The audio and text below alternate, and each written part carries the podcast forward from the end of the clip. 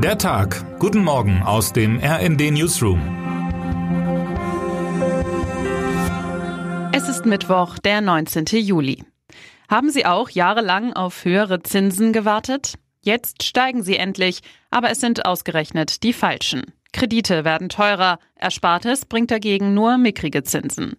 Woran liegt das, Herr Nagel? Mit dieser Frage steigen Eva Quadbeck und Stefan Winter ein in ihr Interview mit dem Präsidenten der Deutschen Bundesbank, Joachim Nagel. Der Volkswirt, 57 Jahre alt, ist ein leiser, aber mächtiger Mann. Zwar steht er, wie alle nationalen Zentralbankchefs der Eurozone, im Schatten der EZB-Präsidentin Christine Lagarde, doch hinter den Kulissen im Rat der EZB hat Nagels Wort aus zwei Gründen viel Gewicht. Erstens steht die Bundesbank nach wie vor für die größte Volkswirtschaft Europas. Zweitens haben sich die deutschen Zentralbanker über Jahrzehnte hinweg viel Anerkennung bei der Inflationsbekämpfung erworben. Nagel ist SPD-Mitglied. Sein Vorgänger Jens Weidmann indessen war vor dem Wechsel zur Bundesbank ein enger Vertrauter Angela Merkels und leitete eine Abteilung im Kanzleramt. Beide eint aber die Sorge um die Geldwertstabilität. Sie wollen einen harten Euro, notfalls auf die harte Tour. Im RD-Interview stellt Nagel weitere Zinserhöhungen in Aussicht. Und er pocht darauf, dass die EZB nicht wackelt bei ihrer Zielbestimmung. Das 2-Prozent-Ziel aufzugeben wäre ein riesiger Fehler. Es würde unsere Glaubwürdigkeit untergraben, dass wir entschlossen für Preisstabilität sorgen. Die Inflationserwartungen würden weiter steigen und damit letztlich auch die Inflation. Damit wäre niemandem geholfen. Als weltweit größter Inflationstreiber könnte sich in Kürze übrigens einmal mehr Wladimir Putin erweisen. Der russische Präsident ließ, zum Entsetzen von UN-Generalsekretär Antonio Guterres, das Getreideabkommen auslaufen, das ukrainischen Weizenfrachtern trotz des Kriegs den Weg durchs Schwarze Meer gesichert hat. Gestern passierte der vorerst letzte Getreidetransport aus der Ukraine den Bosporus nach Westen. Und nun?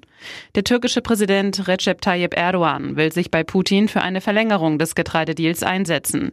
Der Russe aber pocht auf vorherige Abmilderungen der gegen sein Land verhängten westlichen Sanktionen. Ob Erdogan noch vermitteln kann, ist ungewiss, denn er hat sich in jüngster Zeit aus Moskauer Sicht durch eine ganze Serie von Missetaten unbeliebt gemacht.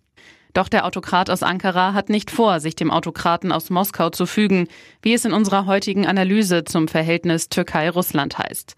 Im politischen Poker dieser Tage werden diverse Szenarien durchgespielt. Was wäre, wenn ein ukrainischer Weizenfrachter demonstrativ durch US-Kriegsschiffe begleitet würde? Würde Russland es wagen, ihn vor den Augen der Weltöffentlichkeit tatsächlich zu versenken?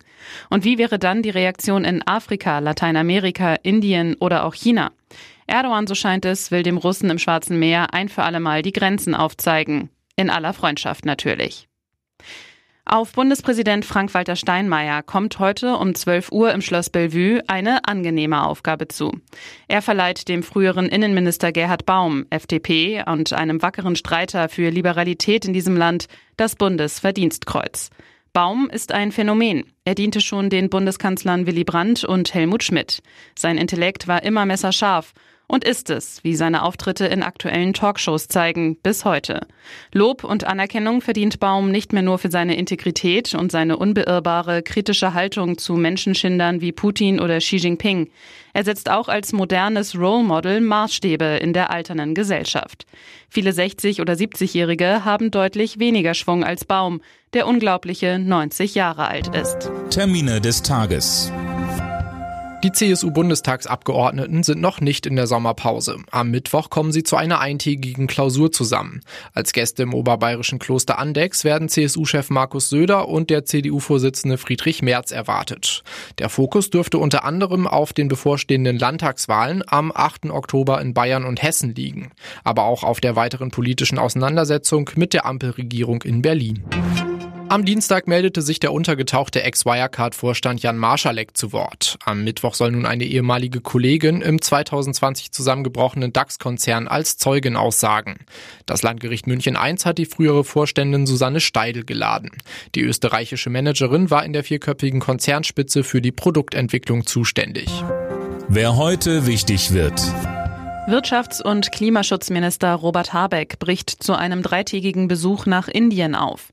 Der grünen Politiker will dort über die Handels- und Klimapolitik sprechen, wie das Ministerium mitteilte. Die Zusammenarbeit der beiden Staaten soll vertieft werden. Arbeitsminister Hubertus Heil ist bereits in dem bevölkerungsreichen Staat. Er wirbt dort um Fachkräfte. Und damit wünschen wir Ihnen einen guten Start in den Tag. Text Matthias Koch, am Mikrofon Cornelius Dreger und Jana Klonikowski. Mit rnd.de, der Webseite des Redaktionsnetzwerks Deutschland, halten wir Sie durchgehend auf dem neuesten Stand. Alle Artikel aus diesem Newsletter finden Sie immer auf rnd.de slash der Tag.